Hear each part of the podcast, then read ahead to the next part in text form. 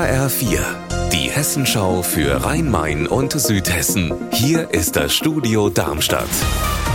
Mit Mike Markloff. Hallo. In Frankfurt kriselt es zwischen dem neuen Oberbürgermeister Mike Josef von der SPD und der Koalition aus Grünen, SPD, FDP und Volt. Der OB hat, anders als vereinbart, nicht Sozialdezernentin Elke Feutel von den Grünen zur neuen Gesundheitsdezernentin ernannt, sondern hat das Dezernat wie bisher beim Verkehrsdezernat gelassen.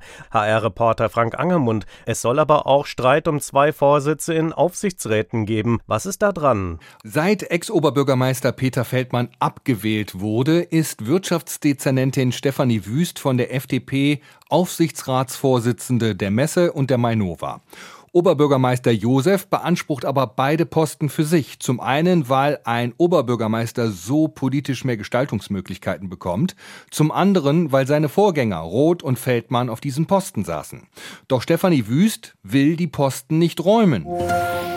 Auf dem Schlossplatz in Wiesbaden stehen mehrere wichtige Gebäude, darunter auch das Rathaus. Das ist zum letzten Mal vor über 30 Jahren saniert worden und braucht nun eine Generalüberholung. Aber es wird noch teurer als gedacht. Fast 100 Millionen Euro soll das jetzt kosten.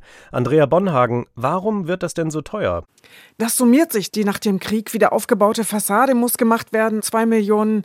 Man will den Innenhof überdachen. Ein Bürgerforum für Konzerte, Empfänger und Ausstellungen soll entstehen. Das Folienkissendach kostet zwei Millionen Euro.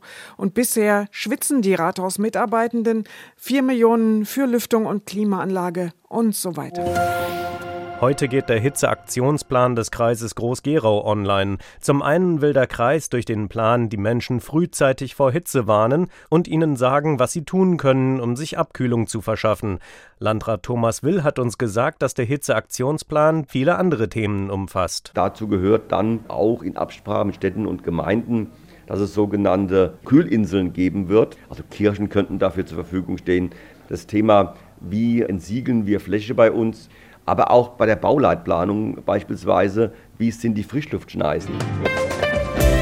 Unser Wetter in Rhein-Main und Südhessen. Sonne und Wolken wechseln sich weiterhin ab. Bei Temperaturen um 23 Grad in Grasellenbach im Kreis Bergstraße. Ihr Wetter und alles, was bei Ihnen passiert, zuverlässig in der Hessenschau für Ihre Region und auf hessenschau.de.